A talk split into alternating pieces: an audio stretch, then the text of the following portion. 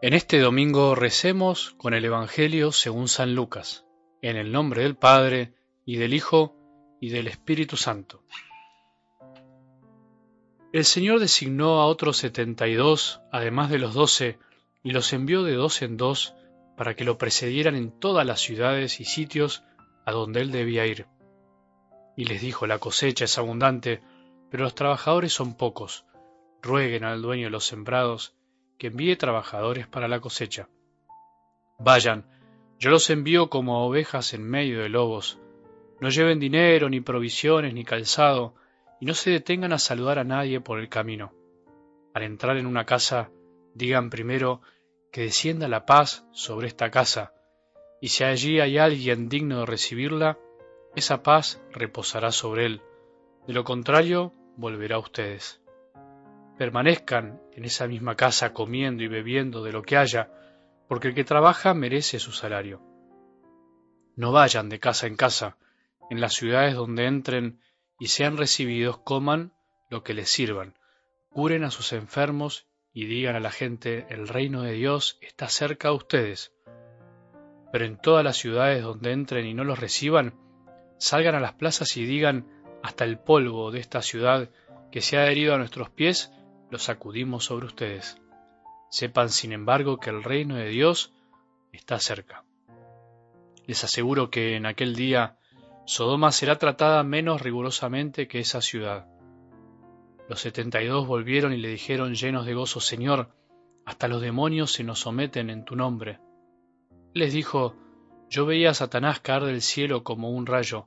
Les he dado poder para caminar sobre serpientes y escorpiones y para vencer todas las fuerzas del enemigo, y nada podrá dañarlos. No se alegren, sin embargo, de que los espíritus se les sometan, alégrense más bien de que sus nombres estén escritos en el cielo. Palabra del Señor.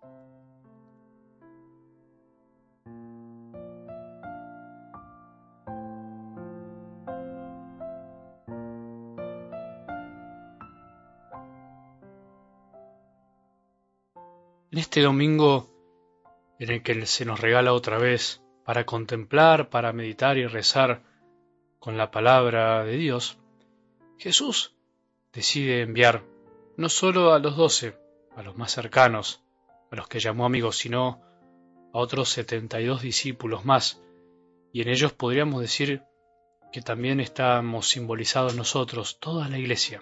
En definitiva, entre tantas cosas, para decir de algo del Evangelio de hoy, podríamos pensar que lo que nos quiere enseñar es que todos somos enviados a anunciar lo que Jesús quiere decirle al mundo.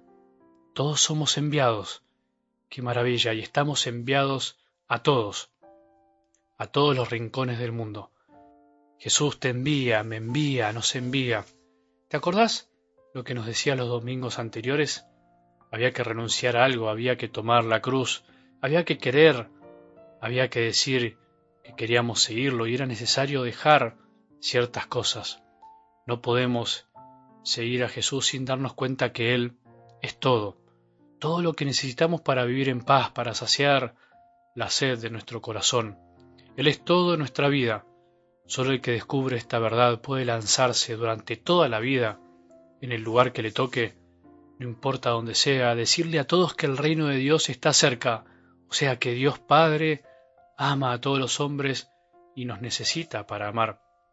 Quiere decir que el reino de Dios está entre nosotros, en nuestro corazón, si vivimos como hijos de Dios, si somos obedientes a su voluntad y nos consideramos y vivimos como hermanos. Por eso hay que ir de a dos. Por eso se evangeliza con otros, amando. No se puede andar solo por la vida, porque ¿cómo vamos a mostrarle al mundo que lo importante es el amor si no tenemos a quien amar. Necesitamos andar con otros para que el que nos escucha crea que se puede vivir como hermanos. Que es verdad, que no es solamente un cuento, es posible decir que el reino de Dios está cerca si con los que tenemos cerca no nos comportamos como hermanos.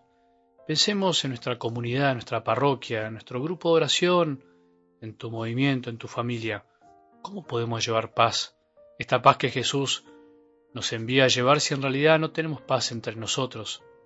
El mensaje es de paz, y la paz hay que vivirla, se lleva adentro y la paz se transmite, se derrama sobre otros, se recibe de otros. Podríamos preguntarnos entonces, ¿cómo tenemos que salir a llevar adelante esta paz regalada? Tenemos que salir cómo estamos, cómo somos, sin muchas cosas.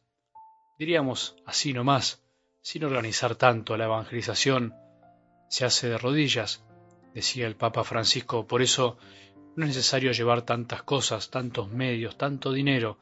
A veces en la iglesia nos perdemos en las metodologías, en las cosas que quisiéramos hacer, en los medios económicos.